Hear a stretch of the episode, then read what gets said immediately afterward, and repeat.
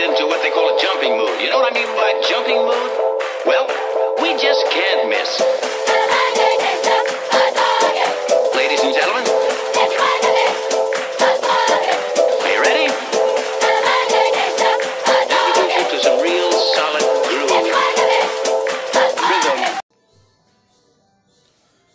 Muy buenas noches tengan ustedes. Esto es Podcast de Medianoche. De nuevo con su presentador Denilson Mata.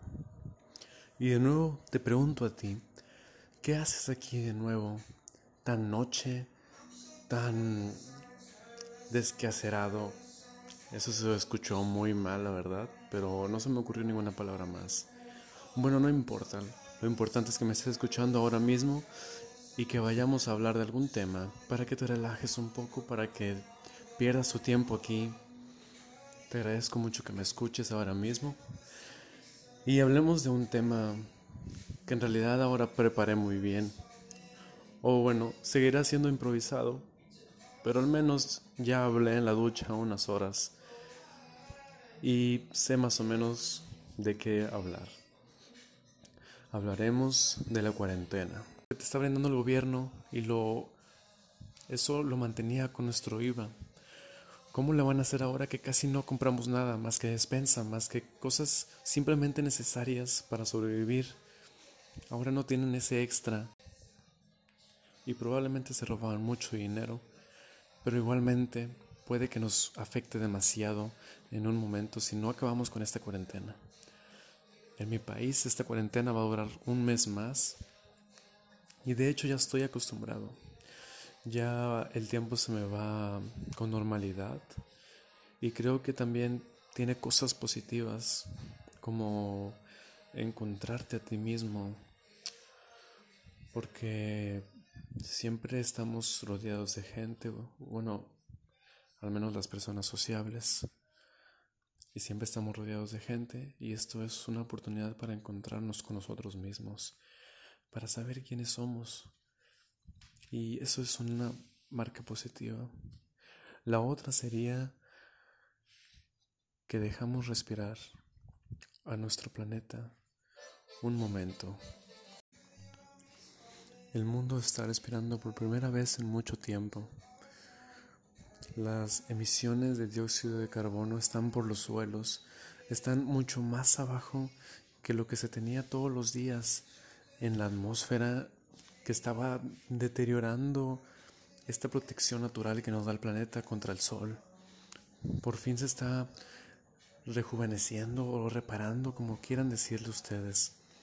Ese también es otro punto positivo de esto. Y a todos nos debería de beneficiar eso. Porque todos sabemos que en algún momento va a estallar el calentamiento global. Y por lo menos esto lo va a frenar un poco. Porque los humanos solamente somos eso cuando estamos con otras personas. Si estamos solos, seremos salvajes, como se suele decir. Así que eso es algo negativo, que no podamos ver a nadie más. Me podría pasar la noche entera hablando de cosas positivas y cosas negativas, en realidad esto es solo mi punto de opinión. Cada quien tiene su forma de vivir y tal vez le parezca algo erróneo que yo piense en estas cosas positivas. En realidad a todos nos molesta estar encerrados. Somos ahora mismo como animales enjaulados que no pueden salir y que tienen que controlarse mentalmente para no estallar aquí adentro. Para mí es un desafío. Yo amo estar en la calle porque me identifico socialmente con la gente que hay afuera. Aquí adentro solamente estoy yo y no sé si eso sea ser un humano.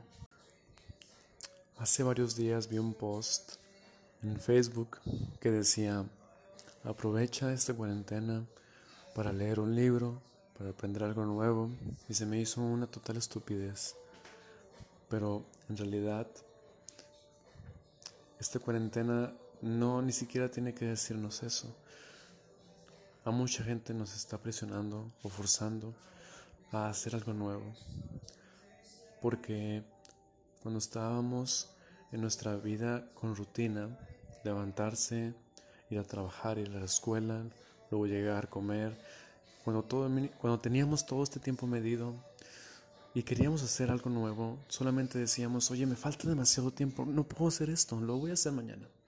Y ahora que tenemos el tiempo no lo estamos haciendo. ¿Por qué no lo estamos haciendo?